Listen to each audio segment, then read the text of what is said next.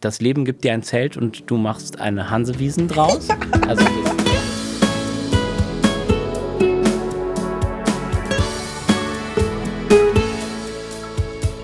Brezeln und Wein, der Podcast für die ehemaligen der Bucerius Law School. Liebe Zuhörerinnen und Zuhörer, ich heiße euch ganz herzlich willkommen zur 28. Folge unseres Alumni-Podcasts Brezeln und Wein. Der Podcast ist Bucerius Alumni e.V. für die ehemaligen der Bucerius Law School. Und heute sitzt mit mir auf dem Campus bei ähm, bestem Wetter und äh, einem wie immer schön gekühlten Eden Rock Dirk Hartung, Jahrgang 2009, Executive Director des Center for Legal Technology and Data Science an der Bucerius Law School und ein Kommilitone von mir aus dem besten Jahrgang, den es wohl gibt, äh, wie ich bescheiden von uns behaupten kann. Herzlich willkommen, lieber Dirk, und zum Wohl. Vielen Dank für die Einladung. Cheers. Ja, sehr gerne. Ähm, wir freuen uns, dass es geklappt hat und dass du auch Zeit hast für uns heute. Denn allen, denen ich gesagt habe, ich spreche heute mit Dirk bei Brezeln und Wein, die haben gesagt, ja, okay, Dirk und Legal Tech, das ist ja die eine Sache, aber ähm, Dirk ist ja nicht nur Legal Tech, Dirk ist die Law School. Und ähm, ich finde, das ist eigentlich eine perfekte Zusammenfassung der Wahrnehmung der Menschen von dir, denn du bist hier schon, wir sind ja schon seit 2009, treiben wir uns ja um den Campus drumherum und du hast hier wahnsinnig viel gemacht, wahnsinnig viel bewirkt, dazu kommen wir im Einzelnen auch noch später.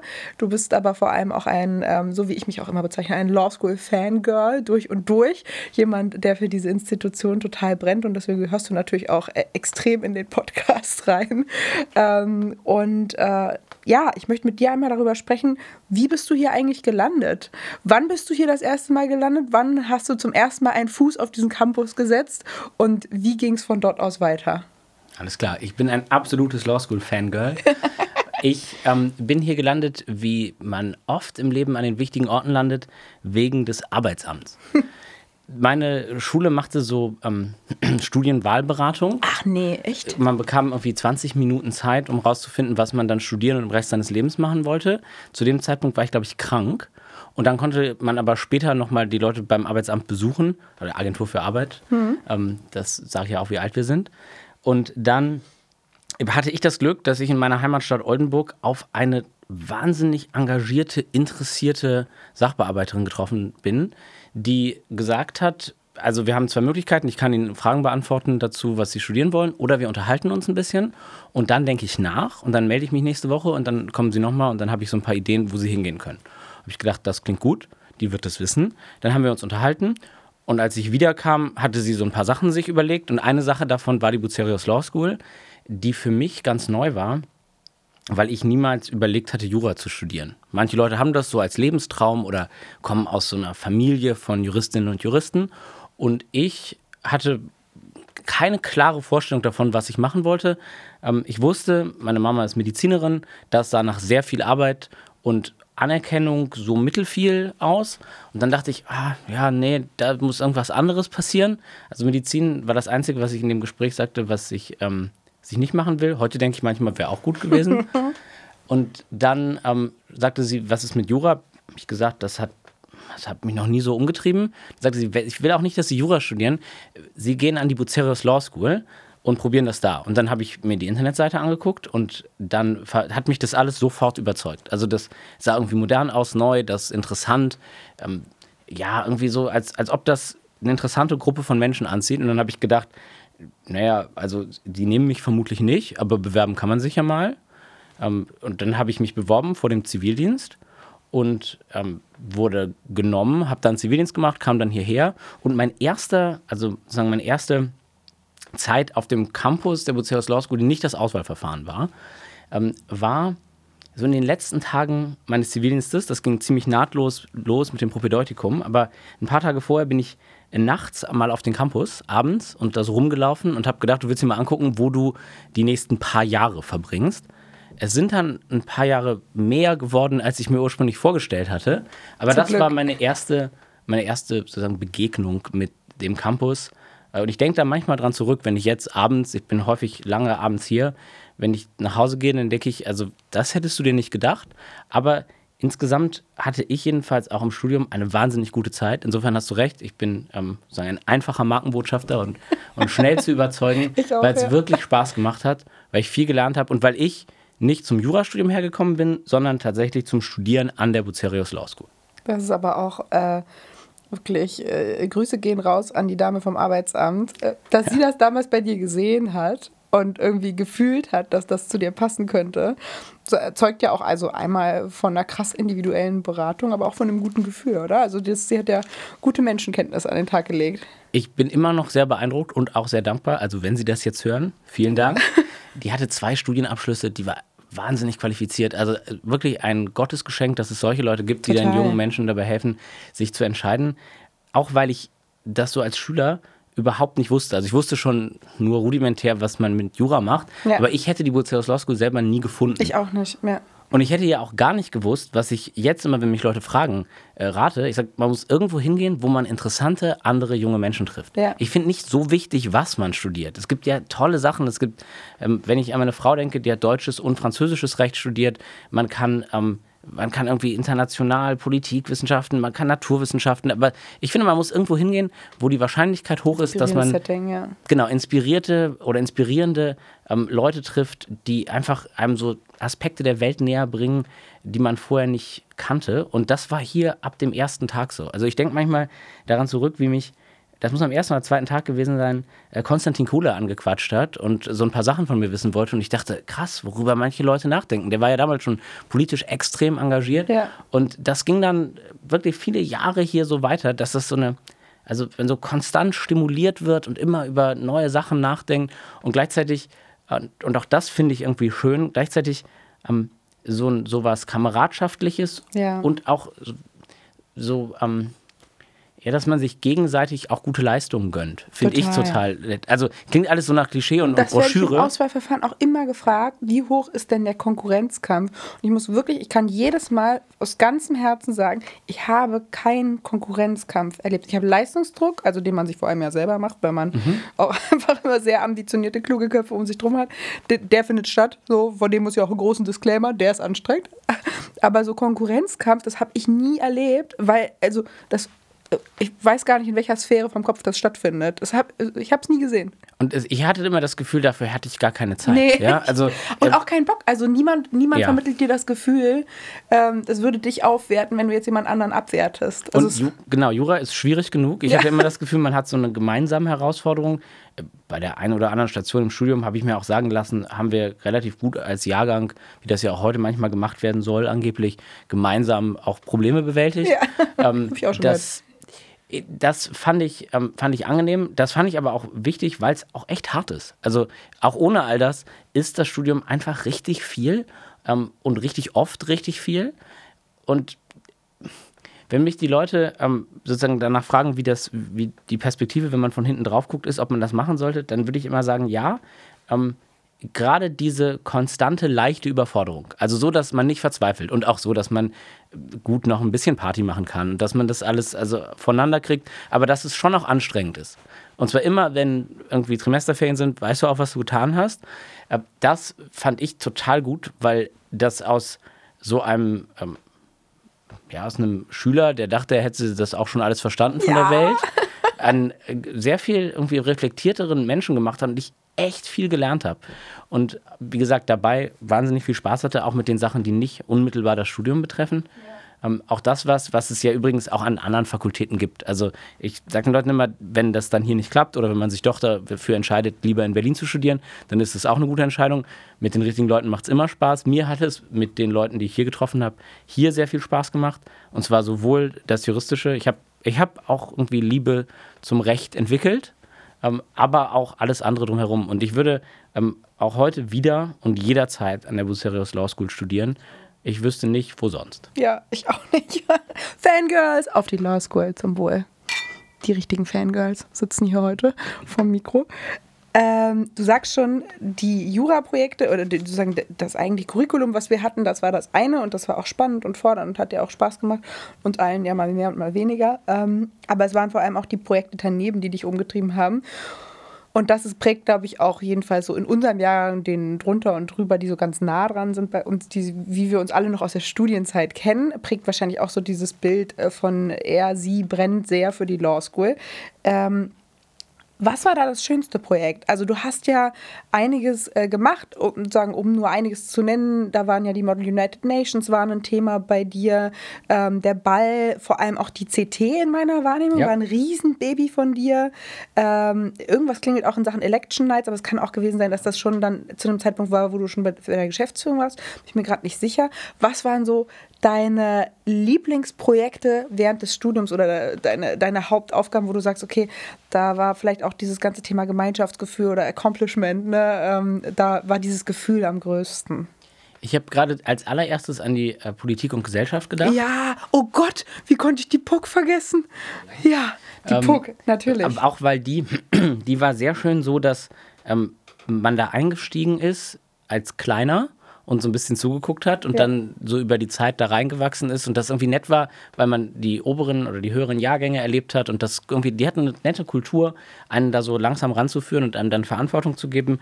Und ich habe total gerne dann auch nächtelang mit, mit dir und Alexander Ulmer das Layout gemacht und die finalen Artikel und so. Also das war, das habe ich jetzt sagen, gut in Erinnerung. Wer hat eigentlich damals dieses Interview mit dem HVV vorgeschlagen? Wir haben doch immer überlegt wer mal mit dem HVV-Fernsehen ja. ein Interview machen ja. soll. Das kommt von dir, oder? Das ist mein Vorschlag gewesen, ja.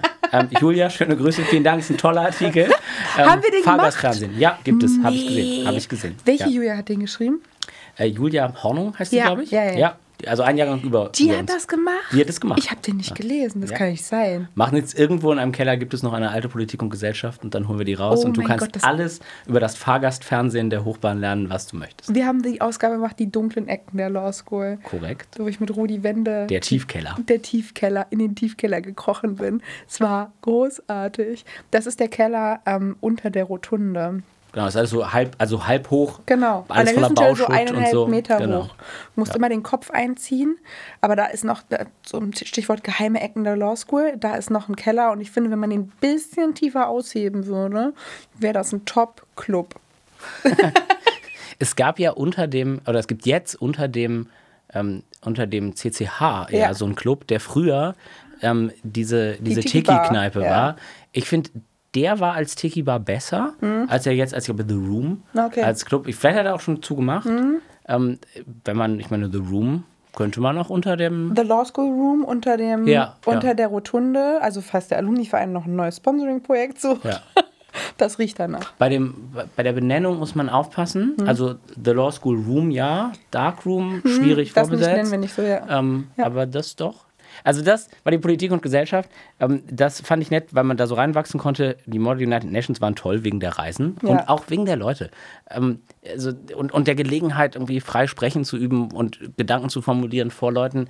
Äh, am meisten gelernt habe ich selber bei der Champions Trophy mhm. oder bei, ich glaube, es waren insgesamt drei Stück mal mehr, mal weniger mhm. involviert, mhm. auch über die Frage, wie man Sponsoren gewinnt, wie man einfach so große Sachen organisiert, die ja auch nicht vollständig kontrollierbar sind. Mhm. Also die man, die man dann mit einem Team von Leuten machen muss, weil es nur über, verteilt über viele Schultern geht, die klappen müssen, weil ganz viele Leute merken, wenn es nicht geht und die man aber nicht bis ins letzte Glied kontrollieren kann. Also da muss man dann auch laufen lassen, da muss man irgendwie mit ähm, mit unvorhergesehenen Sachen umgehen.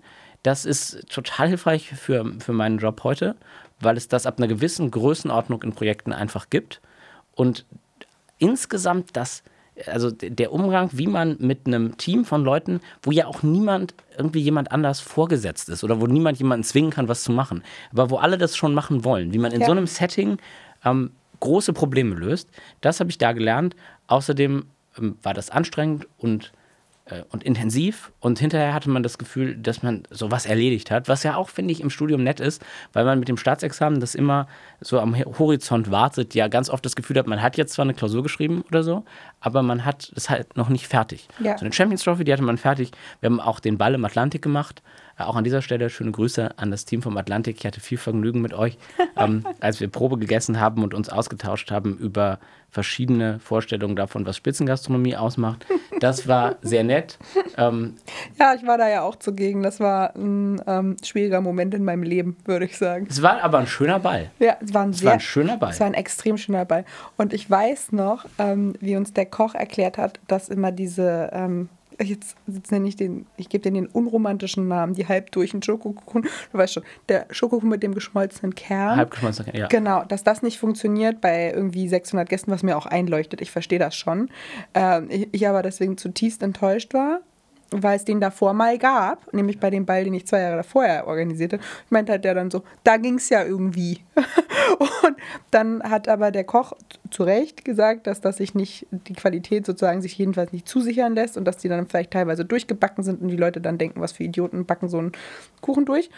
Und ähm, dann saßen wir an dem Abend an dem Tisch und dann kam er mit einem Teller, mit einem Schokokuchen mit geschmolzenem Kern nur für mich, damit mein Gemüt besänftigt ist. Es war ein legendärer Ball. Es war übrigens nicht leicht, den Koch davon zu überzeugen, das zu machen. Aber ich dachte, du steckst es, dahinter. Ich steckte dahinter.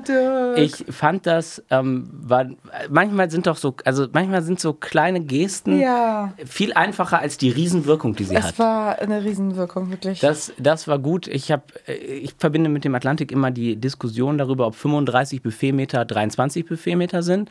Und die gemeinsame Erkenntnis, dass 23 Buffetmeter weniger sind als 35 Buffetmeter und dass dann auch das Anstehen länger dauert, Ja, wenn man das nicht macht. durchaus, ja. Ähm, dann haben wir das Buffet noch aufgebaut. Insgesamt war es aber toll. Ich mochte, den, ich mochte den Ball auch gerne, weil das noch konzentrierter ist Ja. und so festlich und weil das auch so diese von logistischen Aufgaben über äh, so zwischenmenschliche, man muss dann eben bei dem, beim Briefing der Servicekräfte ähm, dafür sorgen, dass die motiviert sind, dass die Lust haben und erklären, warum man da ist, weil das Atlantik möchte einer vielleicht nicht haben. Ja. Und dann hat man auch gleichzeitig irgendwie auch das auf der Bühne und, und irgendwie auf der Tanzfläche und so. Total. Das war ein tolles Event und das ist auch so ein, ähm, so ein Stück Law School Spirit zum Anfassen, Voll. so dass ich das ähm, auch also als eine nette Erinnerung im Studium eigentlich mitgenommen habe. Viele gute Projekte. Also eine ne wilde Zeit. Ich verstehe gar nicht, wie wir nebenbei noch Jura hingekriegt haben. Also, es erschließt sich mir nicht mehr. Also ich kann sagen, dass ich mit der Examensvorbereitung im Wesentlichen angefangen habe, als all diese Sachen dann auch fertig waren. bei mir auch. Und ja. das ähm, war dann hart. Wir also, haben den Ball im März, dann im Bachelor-März, das muss ja dann Genau. irgendwie so 2013 gewesen ist sein. Und danach ging es los. Ja, dann gab es noch ein bisschen ähm, CT CT, und so ja. Sachen hinter. Also ich habe so richtig, glaube ich, im äh, kurz nach Weihnachten angefangen. Und das war dann gut, intensiv. Ähm, ich glaube, nach meiner Erinnerung sechs, Ja. sechs Monate bis zum Examen. Ja. Und als ich dann geschrieben habe, wusste ich auch, noch einen Tag länger hätte ich es nicht ausgehalten. Und bis dahin war es aber okay. Und ich hätte aber auch wirklich nicht eher oder so das machen wollen, weil vorher war auch alles nett. Ja. Und darum sage ich ja, mein, so, so sehr ich irgendwie Zuneigung zum Recht entwickelt habe durch dieses Studium und auch zu all dem, was das Rechtssystem und den Rechtsmarkt ausmachen, ähm, so sehr war das für mich auch immer nur ein Teil dessen, warum man hier ist. Und dann dachte ich, man muss am Ende ein Examen machen, das sollte man auch ordentlich machen. Aber das heißt jetzt nicht, dass man die Leute hängen lassen kann, die versuchen, große Sportfest zu organisieren. Total. Und, und dann, also ich finde mittlerweile, und das sagt ja auch einiges über den Abstand zum Examen aus, ich finde es retrospektiv gar nicht mehr so schlimm. Ich weiß aber, als, es, als ich dabei war, war es schon ziemlich schlimm. War ziemlich kacke. Aber das heißt, alle, die jetzt gerade in der Examensvorbereitung sind, von unseren Studierenden, von unseren Alumni-Kollegen, das Ganze passiert einem ja dann manchmal auch noch ein zweites Mal, im zweiten Examen. Ähm, ich, also ich kann mich noch erinnern, wie hart das alles ist. Total. Insofern ähm, viel Erfolg, wenn ihr das gerade hört. Und äh, zurück an die Arbeit, würde ich sagen. Denn es gilt, wichtige Sachen zu lernen. Podcast kann man auch in der U-Bahn hören. das ist gar kein Problem. Du warst dann durch mit, dem, äh, mit dem ersten Examen Ende 2014, wahrscheinlich so in dem Dreh. Das stimmt. Und hast dann mh, nach deiner Zeit hier als Student an der Hochschule zweieinhalb, drei Jahre als Assistent der Geschäftsführung gearbeitet. So in dem Dreh müsste es gewesen sein. Ne? So 2015 bis 2017 habe ich im So Kopf. ist es. Genau.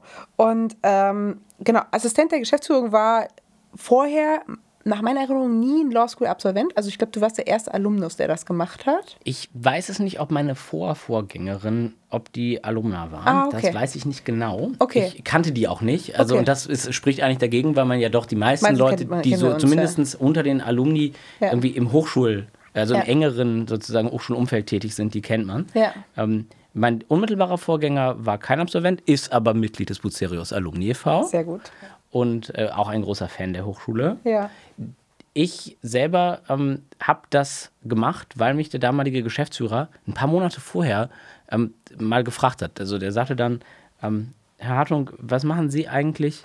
Äh, was wollen Sie denn machen, wenn Sie fertig sind und erwachsen? Was haben Sie da für Berufsideen? Und ich hatte ganz tolle Ideen. Ich wollte immer ähm, so maritimes Handelsrecht machen und hatte mir das auch schon überlegt. Gibt auch super Kanzleien, wahnsinnig nette Leute hier in Hamburg, hatte das alles geplant. Und dann hat er gesagt, wieso kommen Sie nicht so auf die Idee, mal eine Promotion zu machen? Können Sie nebenbei bei mir arbeiten?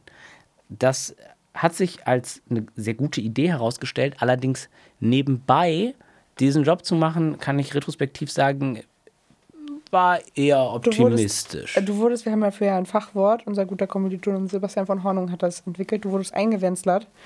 Ähm, er hat dir was verkauft, du hast nicht verstanden, was er dir verkauft hat, aber du hast unter, unten rechts unterzeichnet. In der Tat. Also die, ähm, das ist aber ein großes Glück in meinem persönlichen Leben. weiß, ja, Ähm, total. Denn ich, ich fand das einfach nur spannend, mal zu sehen, wie ein äh, absoluter Hidden Champion, Marktführer, Mittelständler, denn das ist das ja als Unternehmen hier, Ja. ähm, in einem Markt, der so ein bisschen anders funktioniert als, als viele andere Märkte, denn da ist viel Wissenschaftsfreiheit. Unsere Produkte sind irgendwie eher Erlebnisse. Wir haben mit sehr anspruchsvollen, ähm, sagen, in Anführungszeichen, Kunden Ja. zu tun, wie man das so macht und wie man, also was eigentlich ähm, Unternehmensführung und Betriebswirtschaftslehre in der Praxis ist. Genau, das wäre auch meine Frage. Wie leitet, also wie managt man einen Wissenschaftsbetrieb? Das ist ja ein ganz anderer Schnack als das, was man normalerweise als Unternehmen sozusagen vorgesetzt bekommt, von ganz anderen Dynamiken geprägt. Ähm, wie, wie nähert man sich dem? Das sind ja ganz, ganz viele Stakeholder, du sprachst gerade schon davon, äh, sehr selbstbewusste Stakeholder, auch mit einer ganz eigenen Dynamik. Wie geht man damit um? Was hast du so nach, nach den zweieinhalb Jahren Blick aus der Geschäftsführung, was würdest du dazu sagen? Also das allererste, was ich mitgenommen habe, ist, dass es jetzt für jemanden, der unmittelbar für einen Geschäftsführer arbeitet, da geht es wahnsinnig viel um weiche Kategorien, zum Beispiel um Inspiration. Es, ähm, wenn man mit diesen Arten von, von Gruppen zu tun hat, ähm, dann ist es eine ganz schlechte Idee, Leute dazu zu zwingen, Sachen zu machen, weil die entweder nicht müssen und selbst wenn die müssen, finden die Wege drumherum. Die sind so schlau. Die, die machen, also die kriege ich nur dazu, ähm, bei Sachen mitzumachen, wenn ich sie dazu inspirieren kann, wenn ich sie davon überzeugen kann, dass es eine gute Idee ist. Also so ähm, Leadership through Service. Wenn ich sagen kann, ich habe diese Ideen und die sozusagen habe ich dann als Geschäftsführer, äh, weil ich mir das überlegt habe. Aber ich zwinge euch nicht. Aber wenn ihr das mit mir machen wollt, dann biete ich alle erdenkliche Hilfe an. Und alle erdenkliche Hilfe ist dann oft der persönliche Referent des Geschäftsführers, der dann an den Aufgaben mithilft, der dann mitmacht. Das funktioniert auch nicht ähm, in jeder Art von Unternehmensführung.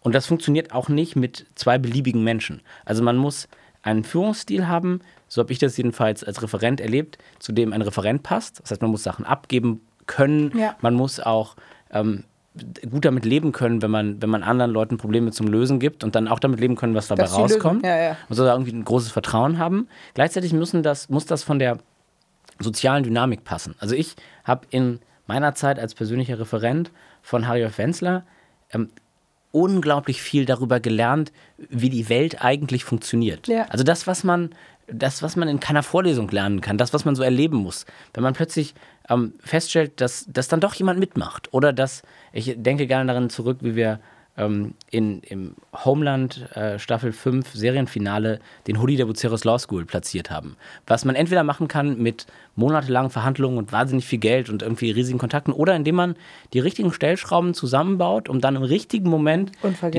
richtige Menge Ja. an Merchandising nach Babelsberg zu kriegen und das dann zu machen, damit einem dann die Filmstudios sagen, man darf das übrigens alles niemals verwenden. Und um dann auch zu wissen, dass manchmal, wenn die Leute sagen, man darf das niemals verwenden, man genau das machen muss, weil die Ja. Konsequenz nämlich nicht ist, dass die einen dann abmahnen, sondern dass sie den Post teilen, weil die es ja auch gut finden, wenn, wenn die Leute sich über ihre Serie freuen. Also das waren so, ähm, so ganz interessante äh, Ausbildungsjahre, weil, weil sie einem einmal, oder weil sie mir einmal gezeigt haben, wie eine bestimmte Art und Weise die Welt funktioniert und weil sie natürlich, wenn man hier studiert hat, und ich ähm, war habe ich schon gesagt, ich war gerne Student. Ich fand auch, dass man Sachen besser machen müsste und so. Aber sie zeigen einem auch nochmal eine ganz andere Seite einer Institution. Denn Institutionen sind komplizierter, als man denkt. Und ähm, gerade wenn man mit vielen selbstbewussten Stakeholdern zu tun hat, dann ähm, wollen die meisten Leute eigentlich immer das Richtige und was Gutes. Mhm. Die haben vielleicht unterschiedliche Auffassungen darüber, wie man das erreicht. Das lässt sich auch nicht immer alles konfliktfrei erreichen. Auch das gehört nach meinem Verständnis Absolut zur Führung. dazu, ja. Aber ähm, ein sozusagen gutes Management schafft es, diese ganzen Interessen so zusammenzuhalten und an den richtigen Stellen so zu unterstützen, dass man gemeinsam vorankommt. Wenn ich jetzt gucke, wie äh, die Hochschule Ende 2014 aussah und wie sie heute aussieht, da sieht man ja in ganz vielen Orten irgendwie interessante Entwicklungen. Die sind Sachen heute anders, als sie damals waren. Und ich finde, Ja. solange es Organisationen gelingt, sich noch zu verändern, Ja. manchmal macht man auch was falsch, aber Sachen auszuprobieren, neuen Ideen eine Chance zu geben, ähm, weiterhin irgendwie inspirierende junge Leute zu begeistern sich, und auch dafür zu gewinnen, sich hier zu bewerben, denn das ist ja das, was wir jedes Jahr wieder machen müssen. Und, und natürlich man auch irgendwie Förderer findet und, und auch akademische, sozusagen, also ähm, akademische Kolleginnen und Kollegen, die ja auch die Auswahl an 45, 44, je nachdem, äh, Fakultäten haben oder noch mehr, wenn man ans Ausland denkt. zählt oder nicht. Ich, ich zum Beispiel bin ein richtig großer Fan der EBS. War nur Ähm, Spaß. Bin ich wirklich, Ja. weil ich immer das Gefühl habe, ähm, die sind uns sehr, sehr ähnlich. Ja. Ähm, die wollen auch als Private in einem staatlichen Markt Sachen anders machen. Das ringt mir ähm, großen Respekt ab und jedenfalls sowohl als Studierendenvertreter als auch aus dem Management habe ich immer gute Erfahrungen gemacht. Ich Ähm, auch. Ich habe auch nette Sachen gehört. Natürlich ist es schon auch so, dass BWL kein Studium ist. Schönen Gruß an den Teil der Apps. Und ich freue mich auch immer, wenn irgendjemand anders mit den Videos in der Presse landet und nicht wir. Ich, auch. Aber ich bin so froh, dass wir keine Weinberge in der Nähe haben. Das Aber- mich auch immer richtig glücklich. Aber äh, die Apps hat einen besonderen Platz in meinem Herzen, wie übrigens auch alle anderen forschungsstarken privaten Hochschulen. Aber gerade ähm, unter den juristischen Hochschulen ist es, glaube ich, für die Bucerius Law School total super, dass es einen gut ausgestatteten, unmittelbaren Mitbewerber gibt, damit wir hier nicht einschlafen. Weil man könnte sich sonst die ganze Zeit erzählen, was das für ein toller Laden ist Ja. und sich immer gerade mit der staatlichen Uni vergleichen, der es am schlechtesten geht. Genau. Solange es Einrichtungen wie die Apps gibt, die uns ein bisschen Feuer machen, Absolut. solange ähm, ist es ein echter Vorteil für uns. Und mal ganz abgesehen davon, dass ich glaube, dass Jurastudieren da auch echt nett ist. also ich aus. Studierendenperspektive. Und darauf kommt es ja äh, zum ganz entscheidenden Teil bei einer Ausbildungseinrichtung an. Total. Du meinst vorhin schon, wir verkaufen ja nicht so klassisch ein Produkt, sondern wir verkaufen ähm, ja, ein Stück weit eben diese Erfahrung, was nicht nur eine Lernerfahrung ist, sondern eine Campuserfahrung, also die am besten eine ist, die das Leben unserer Studierenden hier prägt. Ich ähm, finde, eine von den Erfahrungen, die man auf jeden Fall einmal gemacht haben muss, mh, ist ein Besuch der Hansewiesen. Und ich möchte gerne mit dir einmal zurückblicken auf das Jahr 2015. Da warst du recht frisch noch Referent. Mm, Und du hast direkt, ähm, ich würde die Hansewiesen, würde ich, dem Ganzen würde ich gerne das Projekt äh, Compliance-Risiko mitgeben. Du hast direkt mit eins der größten äh, Events, jedenfalls Abendevents, an ähm, die Backe bekommen. Was ich finde, also eine großartige Veranstaltung, die Hansewiesen für diejenigen, die es noch nicht kennen. Das ist quasi das Oktoberfest auf dem Campus der Law School in einem Zelt, was am Tag oder an den Tagen davor für die Absolventenmesse bei uns genutzt wird. Und irgendein weiser Mensch sah 2014 dieses Zelt auf dem Campus stehen und sagte, oh ja, witzig, ist ja eigentlich zur Wiesenzeit hier. Und kam dann auf die Idee, dass man dort ein, ein Wiesenfest in Norddeutschland, was ja eigentlich schon eine skurrile Idee ist, dass man das machen könnte.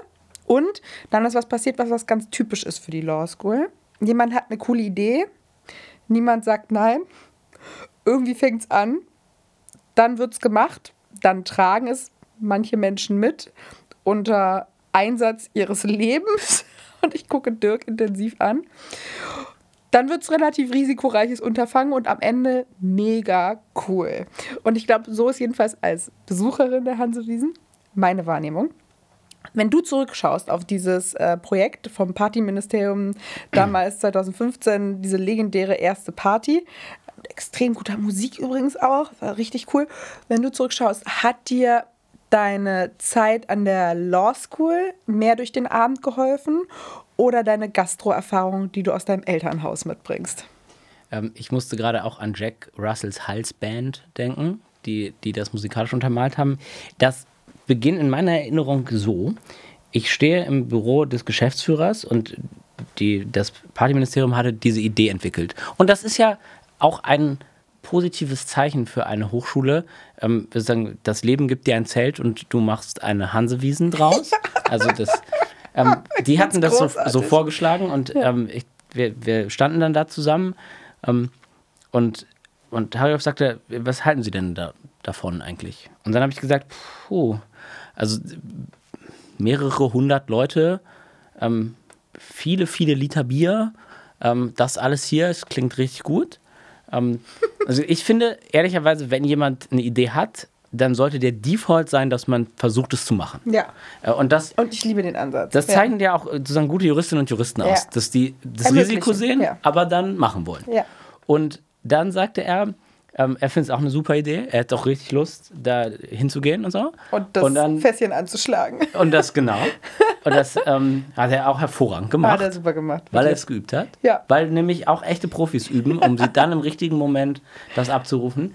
Und dann sagt er, also das, wir können das machen, ich finde es gut.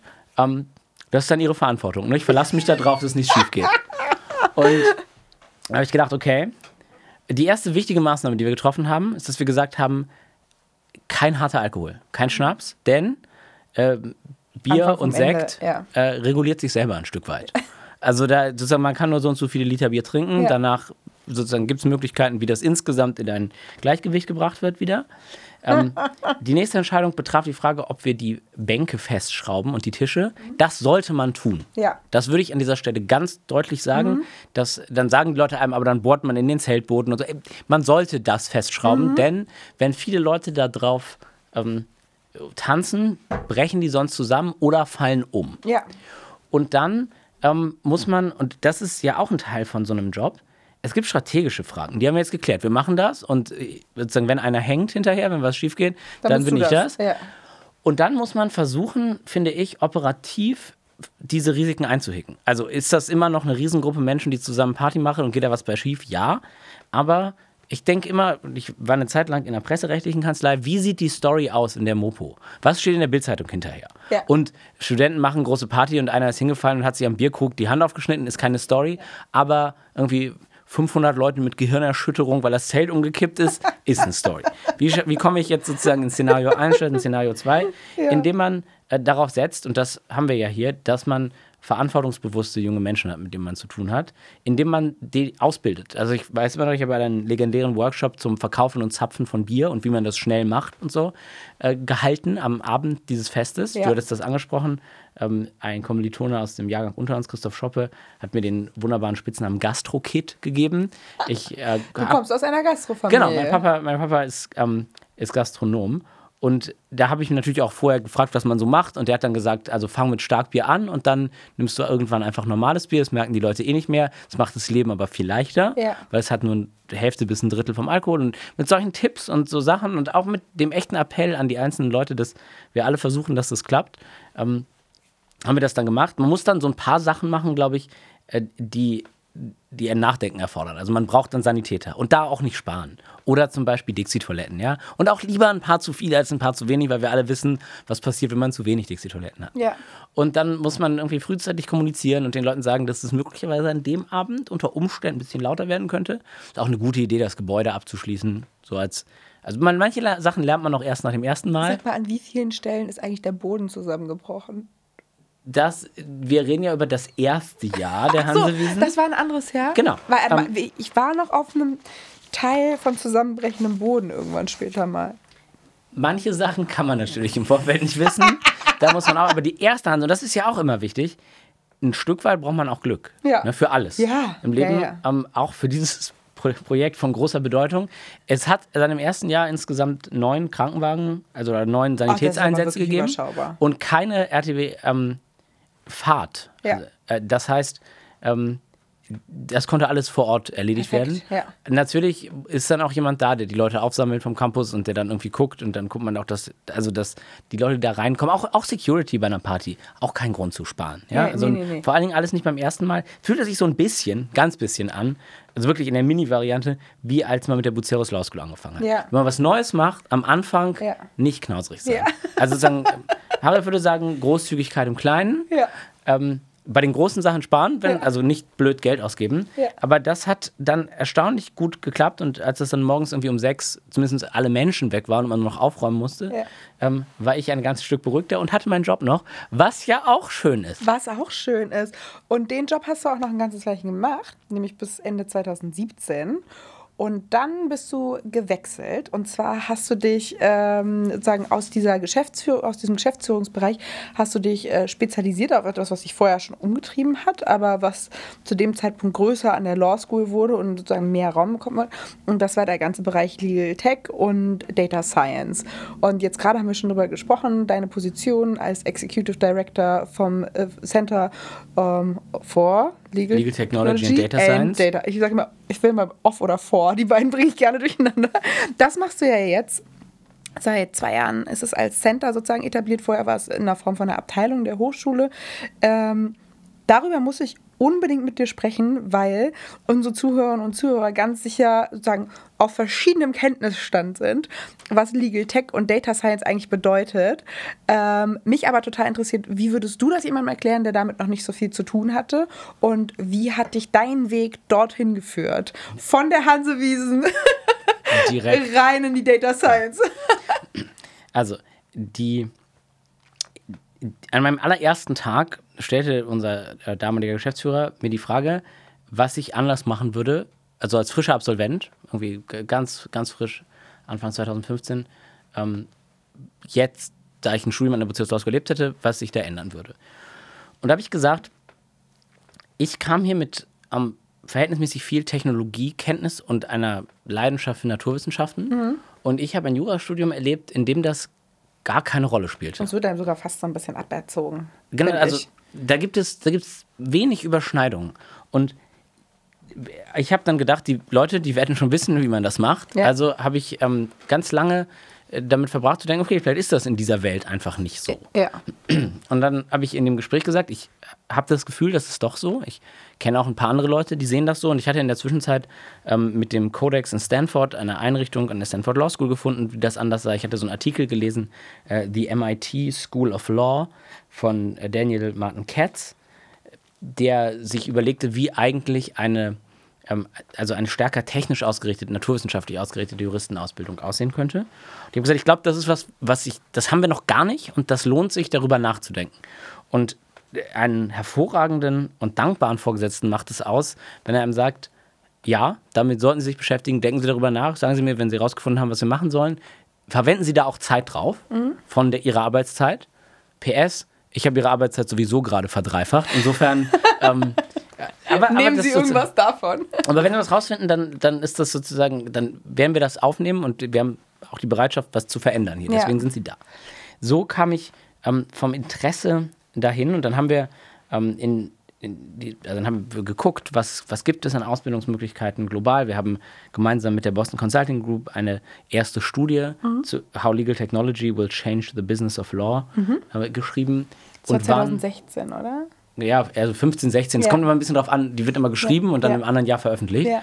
Ähm, also immer zum Jahresende und Genau. dann kommt die im nächsten Jahr raus. Und die war früh dran für europäische Verhältnisse, auch tatsächlich für Teile des globalen Marktes. Ähm, und die hat große Aufmerksamkeit gekriegt. Und da kamen viele gute Dinge raus, aber noch nicht so richtig, was das für die Ausbildung und für eine Hochschule heißt. Und dann ähm, durfte ich, das muss dann vermutlich in 2016 gewesen sein, äh, eine längere Reise durch die USA unternehmen und überall ähm, in, also wirklich der billigsten Airbnb und Motel, das es gab, mit einem, also manchmal mit dem Auto, viel auch mit dem Bus und so, äh, die einzelnen Leute abfahren, die schon was in dieser Richtung machten, um einfach zu gucken, was, was machen die da? Also wie gehen die da ran? Was bedeutet das? Und mit diesem, sozusagen mit dieser Menge an Ideen bin ich wiedergekommen und habe gemacht, was jeder gute persönliche Referent äh, der Geschäftsführung, Vorstandsassistent macht. Wenn man merkt, man hat jetzt diesen Job lange genug gemacht und möchte was Neues machen, dann ähm, versucht man mit einer Idee einen neuen Job zu machen, Sehr den man gut. dann haben kann. Ja, Und das getan. habe ich getan. Und das hat dankenswerterweise dann auch unser neuer Geschäftsführer toll, eingerichtet ja. und den Wert gesehen. Ja. Ähm, dafür bin ich Manfred Weizmann bis heute extrem dankbar, dass ich das ähm, Vollzeit machen konnte. Also Ja. Vollzeit machen wir uns nichts vor. Ne? In der Wissenschaft gibt es immer Teilzeitverträge und Ja, so. Aber jedenfalls mit mehr Stunden und ausschließlich machen, machen konnte. Und das ist mein persönlicher Weg zu diesem Thema ähm, von der Digitalisierung von Rechtsmarkt und ähm, Rechtssystemen. Legal Technology gewesen. Äh, das hat ähm, viel Aufmerksamkeit gekriegt. Nicht unbedingt sofort dann, aber so in den Jahren danach äh, hat, das, hat das als großer Trend, die Digitalisierung, die ja auch ein großer gesellschaftlicher Trend ist, ähm, die Kanzleien, die Inhouse-Rechtsabteilungen, äh, die Verbraucher selber, also die Rechtssuchenden Ja. und auch die Gerichte erreicht. Und das ist ein so großes Phänomen, dass sich das ähm, zu erforschen lohnt und dass sich das auch, und das ist der Data Science Teil, auf die Rechtswissenschaft auswirkt. Also Ja. wenn ich über Legal Tech rede, dann meinen wir ja ähm, sagen, digitale Lösungen, Lösungsstrategien für juristische Probleme. Ja. Und zwar ganz breit. Also das können, das können Tools sein, das können, kann aber auch sein, wie, wie gehe ich eigentlich um mit einer zunehmend digitalisierten ja. Welt? Ähm, wie machten das Gerichte? Also wie macht, man, wie macht man das materiellrechtlich? Aber auch wie mache ich das organisatorisch? Ja. Also ähm, das ist dann ähm, Justiz- und Rechtssystemforschung. Das ist, passiert ja auch zu Recht unter Beteiligung von unserem Center on the Legal Profession. Ja. Was heißt das für Anwältinnen und Anwälte oder Juristinnen und Juristen noch breiter? Ähm, was heißt das für Qualifikationsprofile? Wie müssen wir da ausbilden und so? Ähm, aber eben auch, was heißt das für rechtswissenschaftliche Arbeit? Das ist der Legal Data Science Bereich. Äh, Das kann man auch äh, quantitative Rechtswissenschaft oder Computational oder Quantitative Legal Studies nennen. Und das ist ein, ein Bereich, der über die letzten Jahre, würde ich sagen, gibt es sicherlich so zwischen 100 und 200 ähm, Scholars weltweit, die versuchen, Fragestellungen aus dem Recht und Rechtssystem mit naturwissenschaftlich, mathematisch-informatischen Methoden zu lösen. Das hattest du ja zuletzt, also das hast du gemacht unter anderem, also als, als jemand, der sich damit beschäftigt. Daniel Ketz, über den sprachtest du schon und Corinna Koppett ist mit dabei, Hannes Beckedorf, Lauritz Gerlach, also da hast da so, ein, so eine Truppe von Menschen um dich gesammelt oder ihr habt euch gefunden und habt euch zum Beispiel mit diesem Bereich Measuring Law over Time beschäftigt. Ihr habt geguckt, sozusagen, wie viel, wie viel werden bestimmte Bereiche reguliert und habt da im Prinzip einen datenbasierten Ansatz gewählt, um das zu erforschen, oder? Ist das, wäre das eine Zusammenfassung für jemanden, der nicht so, ist, keiner von den 200 Scholars ist, oder?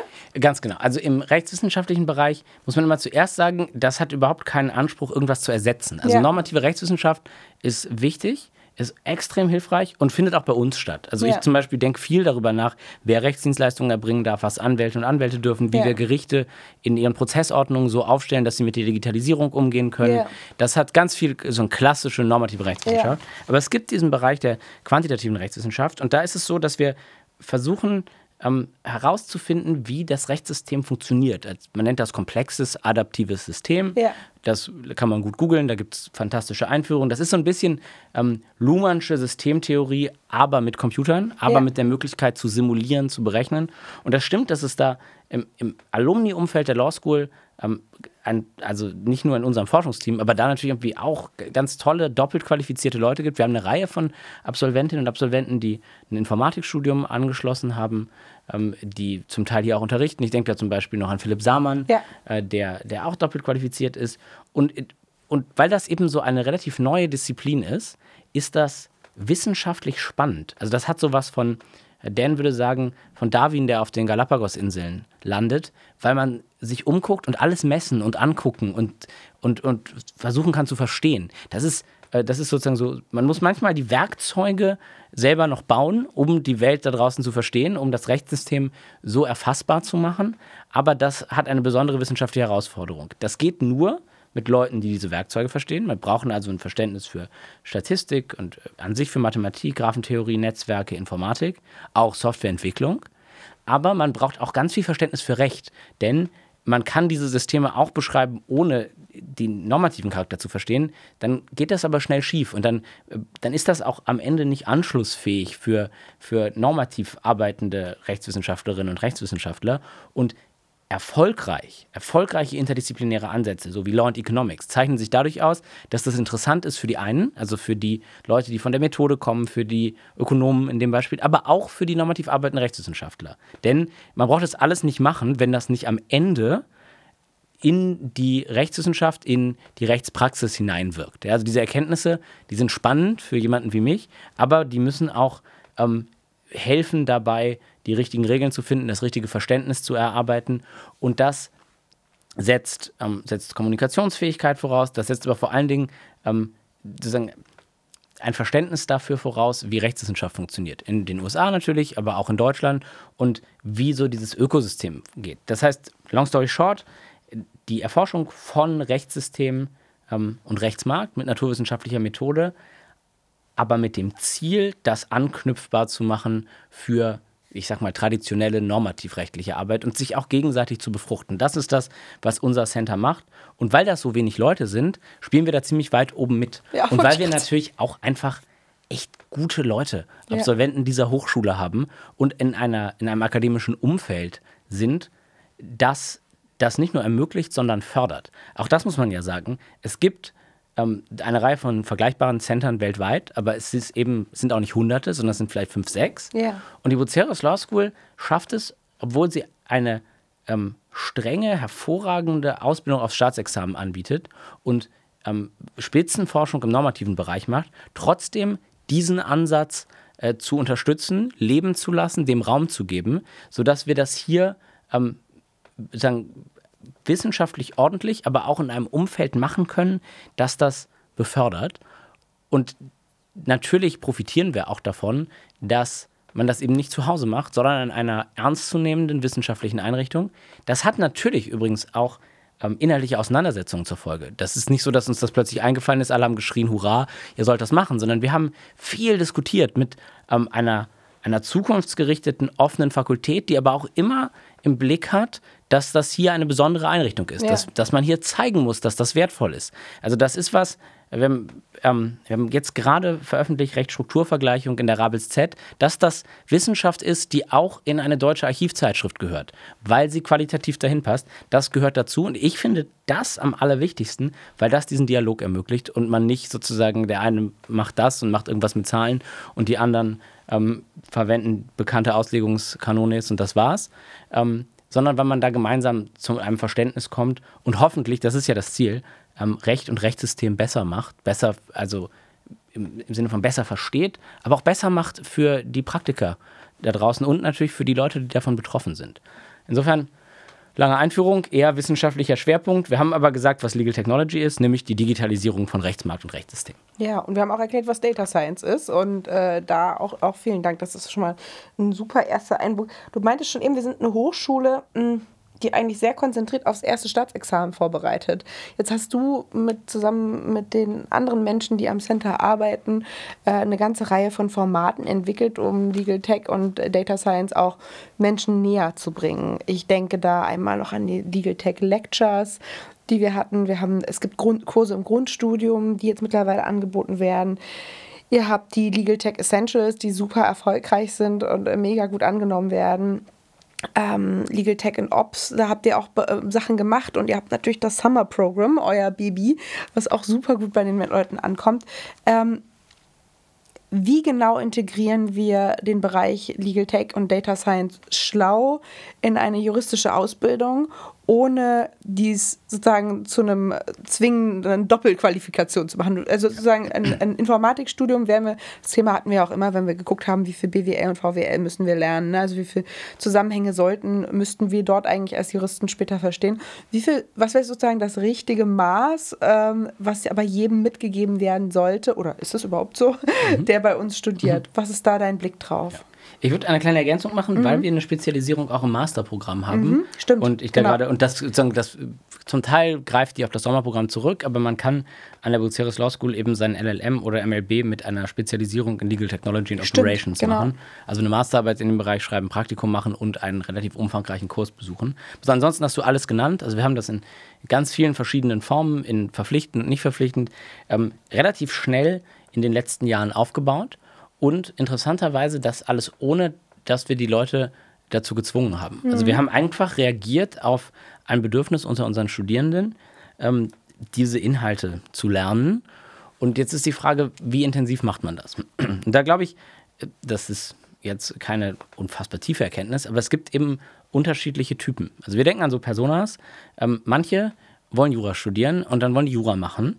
Und die müssen genug Technologieverständnis erwerben, um mit Sachverhalten, die durch Technologie determiniert sind, umgehen zu können. Also wenn ich als Beispiel, ähm, wenn ich Richterin ähm, im Sozialgericht werden will und es mir um Rechtsanwendung und Auslegung geht und ich die Konflikte im Sozialrecht entscheiden möchte, dann werde ich vielleicht damit konfrontiert, dass bestimmte Systeme arbeiten, die Fehler machen oder auch nicht. Und ich muss aber verstehen, wie so grundsätzlich so ähm, architektonisch Computer aufgebaut sind, was für, also was ein plausibler Vortrag ist der Behörde, was nicht, wo ich vielleicht einen Gutachter brauche, wo aber auch nicht, weil das vielleicht einfach so nicht passiert, was typische Fehler sind. Das ist also jemand, der braucht ein, ein technologisches Grundverständnis und so eine Sprechfähigkeit, um die Probleme, die primär juristisch sind, aber mit Technologie zu tun haben, zu lösen. Oder Beispiel, wenn man versucht, Lizenzverträge zu machen, dann sollte man verstehen, was Daten sind, wie Daten übertragen werden können. Und zwar nicht metaphorisch so, weiß ich nicht, Eigentum an Daten ist wie Eigentum an Datenträgern, sondern wie das wirklich technisch funktioniert. Das ja. ist sehr hilfreich. Und dann gibt es auf dem anderen, der anderen Seite des Spektrums logischerweise Leute, die gerne Computational Legal Studies machen wollen, die brauchen ganz viel Qualifikation. Also denn, da reicht auch unser Angebot nicht. Die müssen sich selber weiterbilden, die müssen Statistikkenntnisse erwerben, die müssen programmieren können. Da hilft ein Informatikstudium ganz ungemein.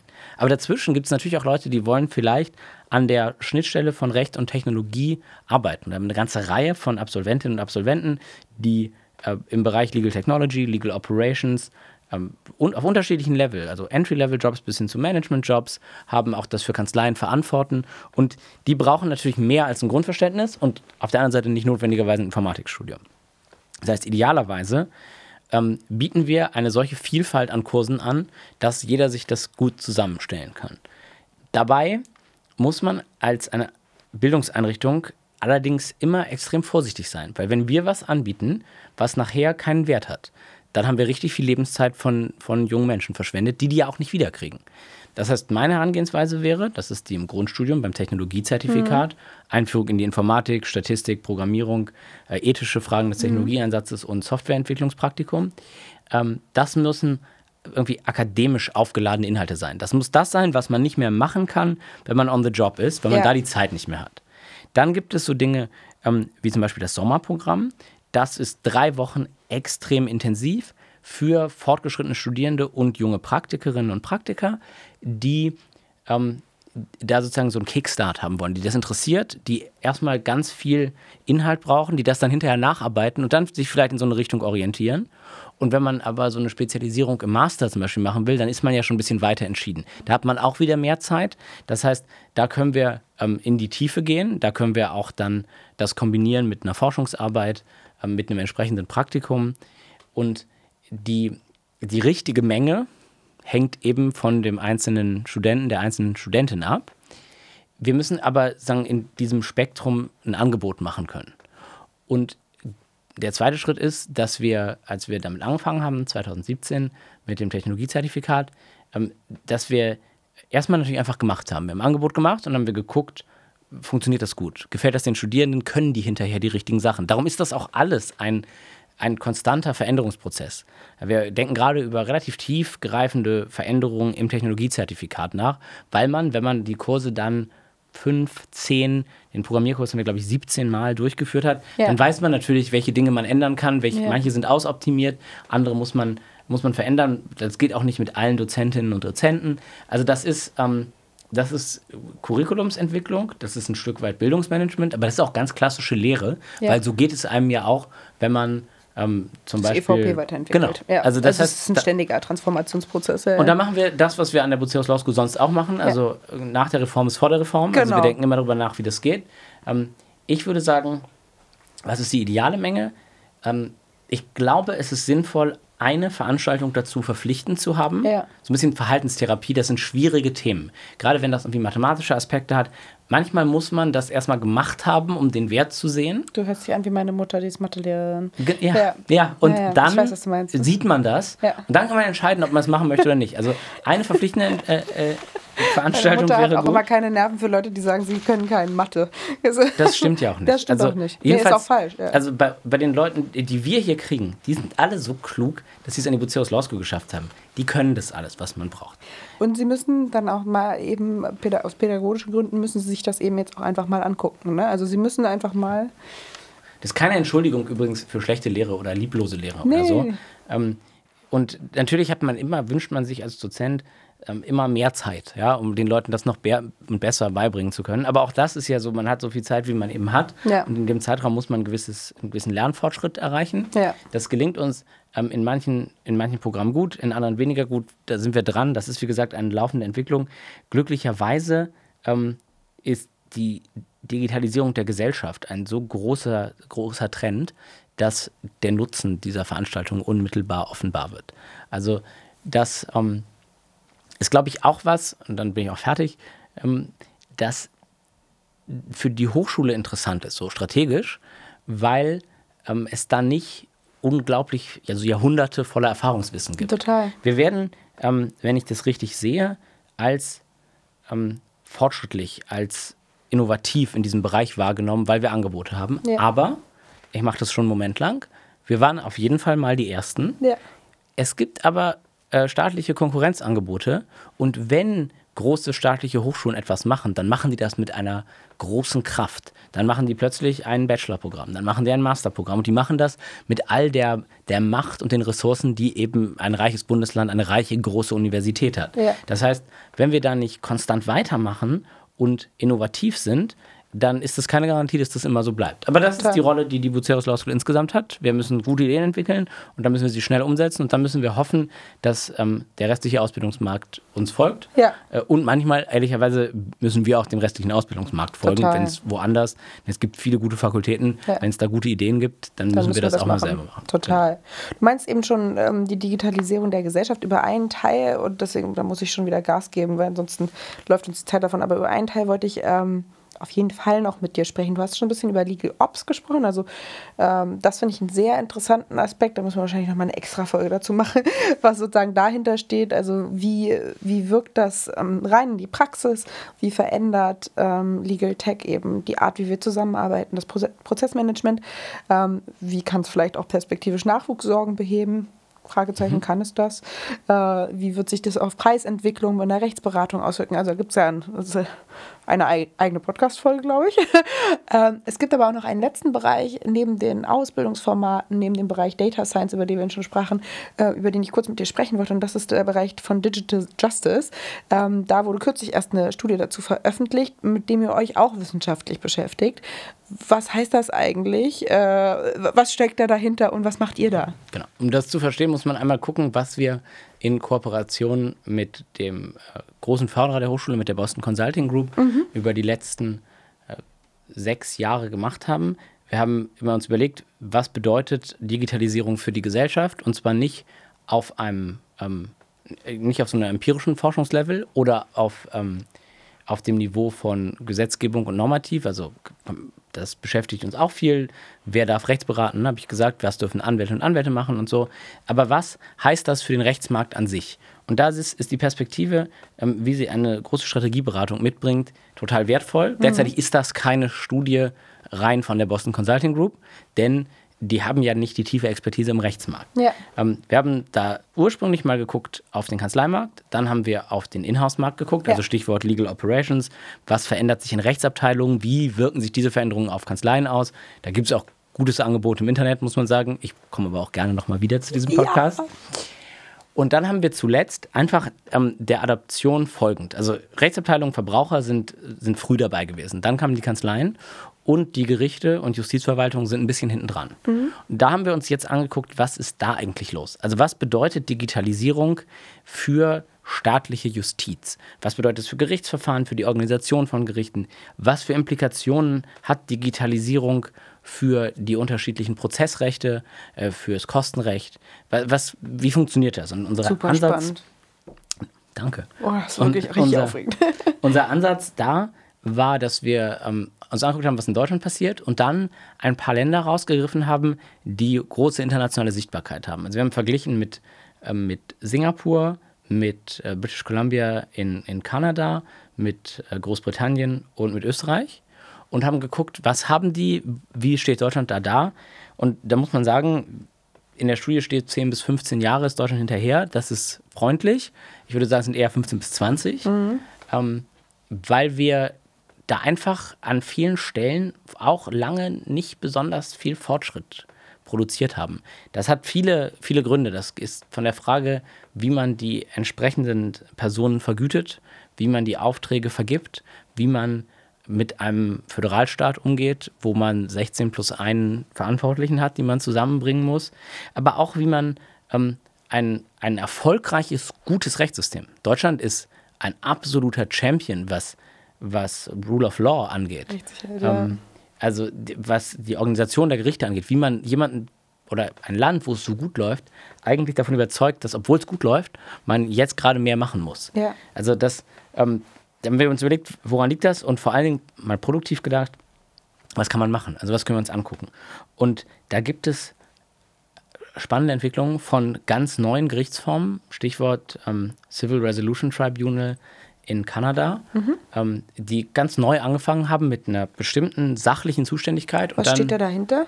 das, das ist so, dass das Regionalparlament in British Columbia ähm, für bestimmte Arten von Streitigkeiten, äh, Strata Disputes, das sind wir- also so ähnlich wie WEG-Streitigkeiten, ähm, aber bei staatlichem Wohnungsbau, eine Sonderzuständigkeit geschaffen hat und dann äh, das Civil Resolution Tribunal von null auf aufgebaut wurde. Wir haben ähm, die erste Direktorin, äh, Shannon Salter, die ist heute äh, stellvertretende Justizministerin von British Columbia, in unserem Sommerprogramm gerade da gehabt. Die war auch bei den Essentials, du Ja. hast das angesprochen, unserem, unserem MOOC.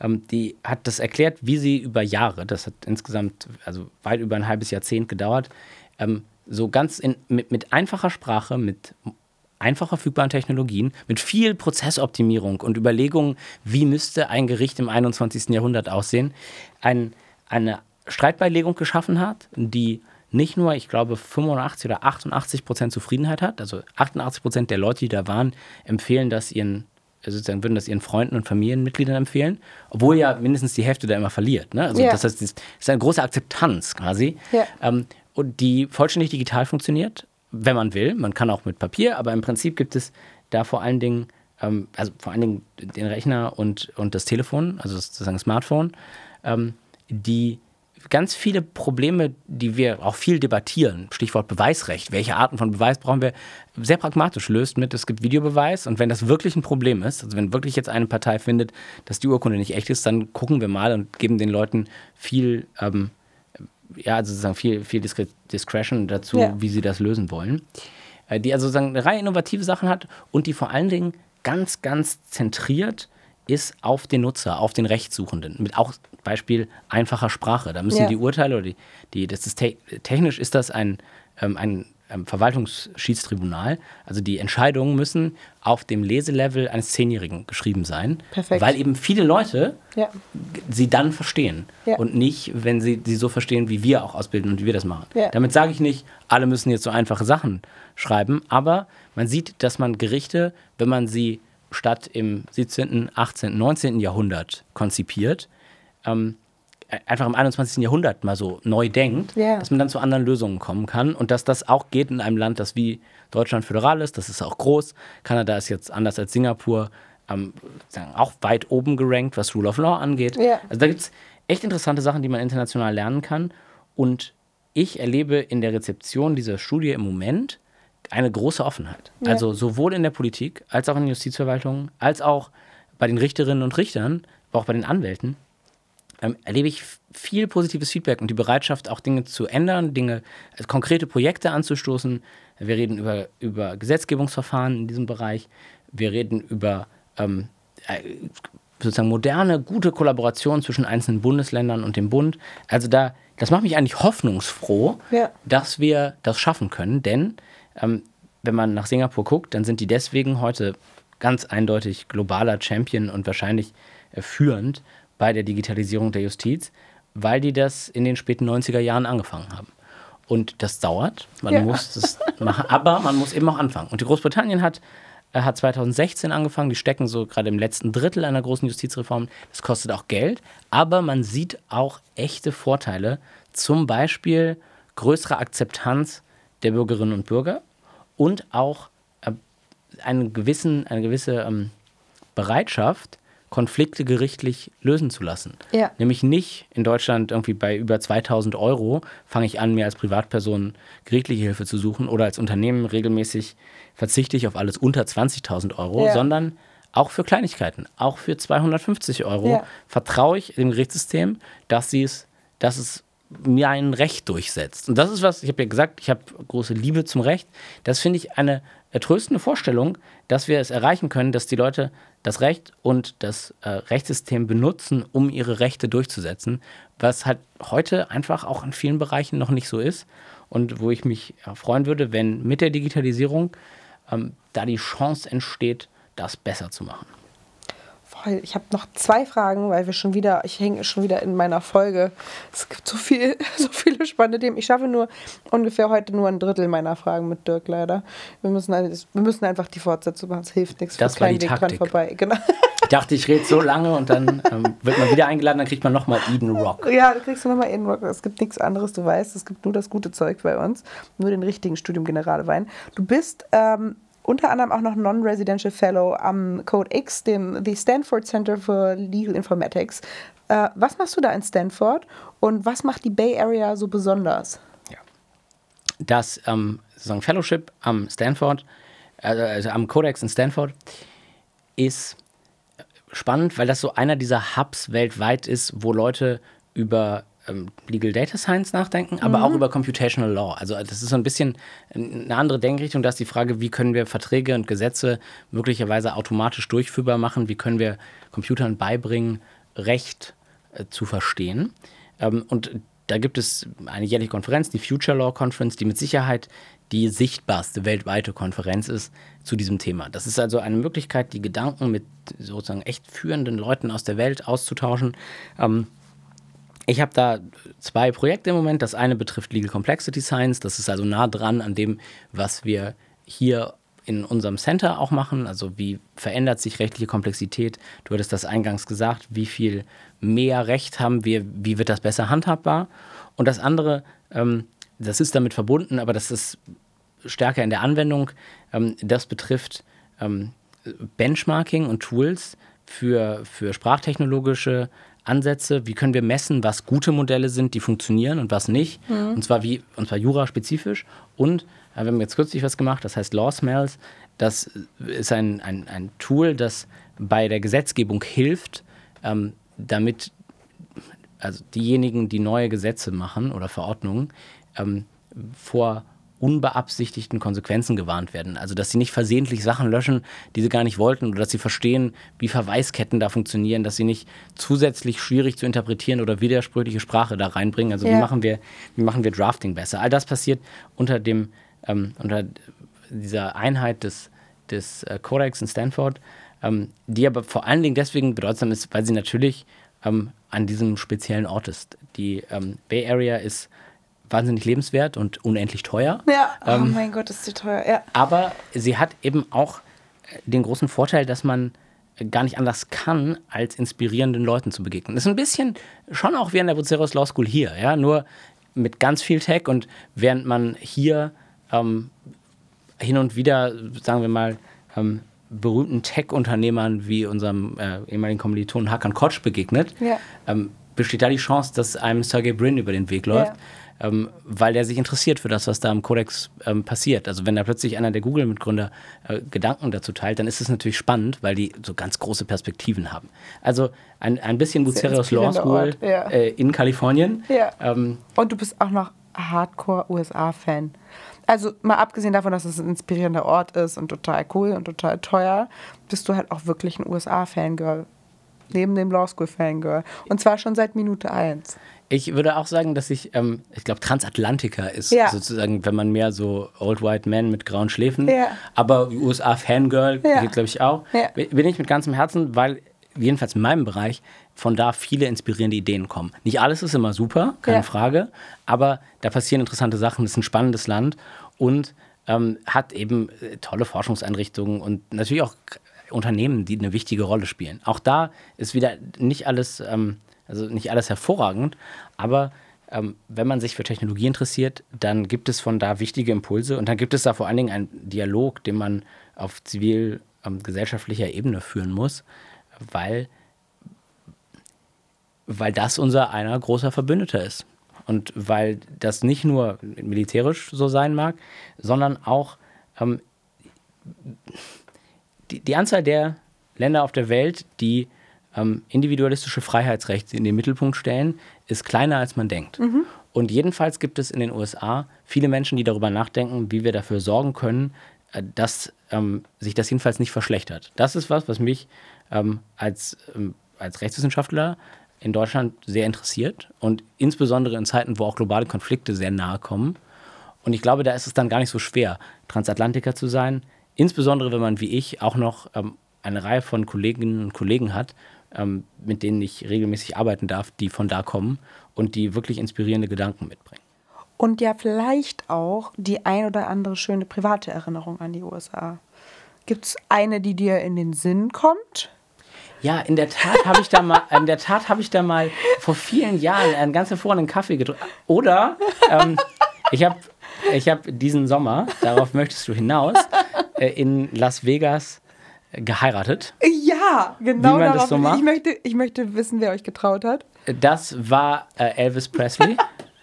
ähm, ich habe den Verdacht, dass es sich möglicherweise nicht um den King himself handelt, Nee, auch ja, weil Victoria, heißt sie im richtigen Leben, ähm, ein anderes Geschlecht hatte als, als Elvis, soweit ich das weiß. Auch das wissen wir nicht. Wir können Elvis nicht mehr fragen. In der Tat, Ja. das war hervorragend. Ähm, Las Vegas, eine Las Vegas Traum kann ich sehr empfehlen. Ähm, es war ein sehr schöner Tag.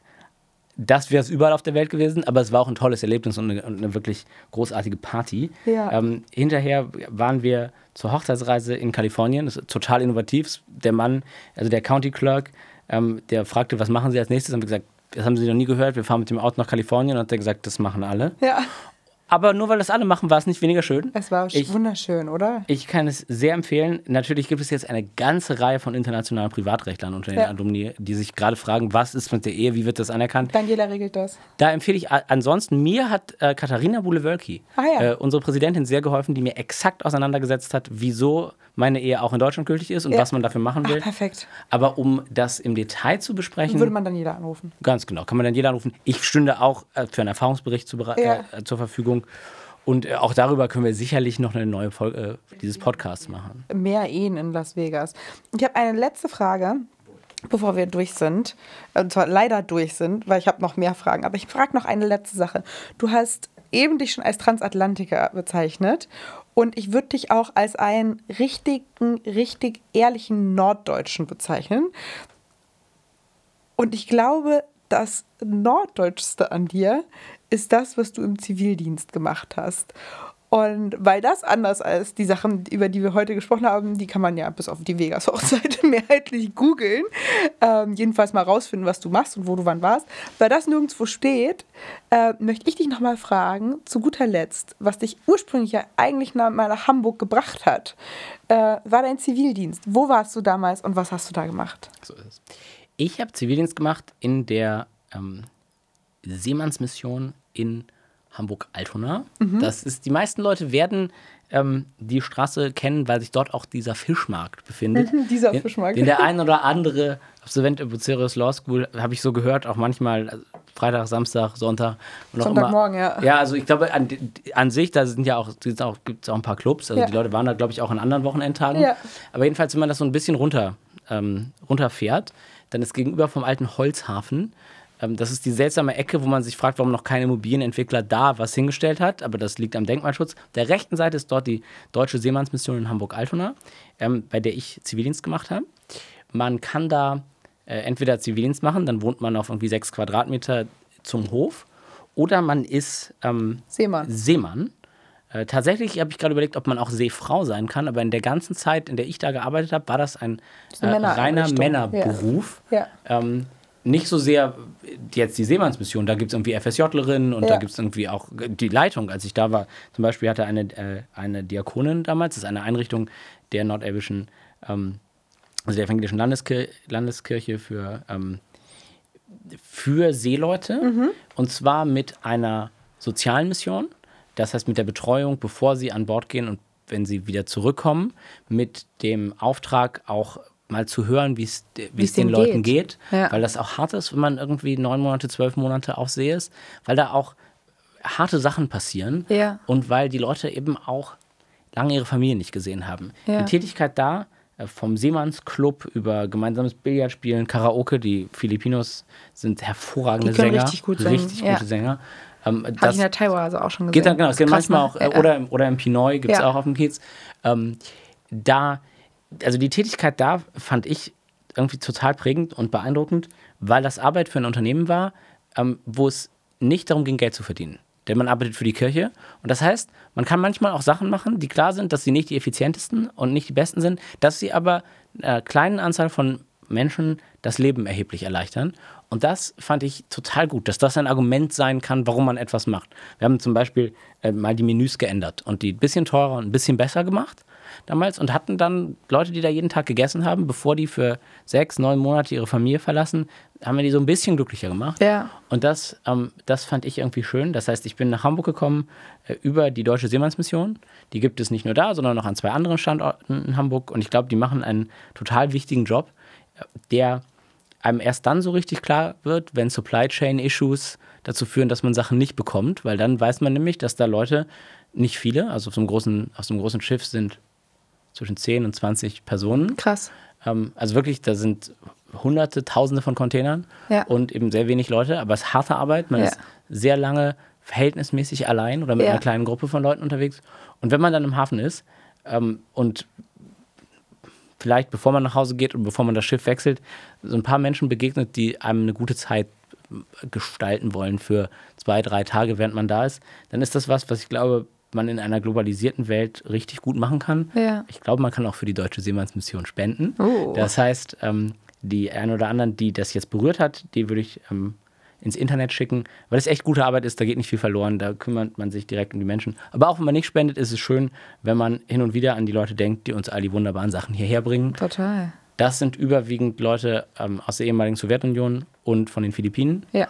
Und da hilft es total, dass es Leute gibt, wie just in dem Haus in der großen Elbstraße, die zum Beispiel einfach Tagalog sprechen, weil es nett ist, wenn man ganz weit weg von zu Hause äh, plötzlich die eigene Sprache hört. Ich jedenfalls hatte dort eine, ähm, eine beeindruckende Zeit und sie hat mich nach Hamburg geführt und danach zur Buceros Law School und danach irgendwann äh, über eine Ehe in Vegas hierher. Insofern kann ich mich überhaupt nicht beschweren. Total. Ich habe jetzt, glaube ich, schon fünfmal die letzte Frage angekündigt, aber jetzt ist es wirklich die letzte. Dirk, wenn du guckst, was dein größtes Talent ist oder jedenfalls das Feld, auf dem du am meisten brennst, Jura, Tech oder People? People. People. Darauf. Schön, dass du hier warst. Zum Wohl. Zum Wohl.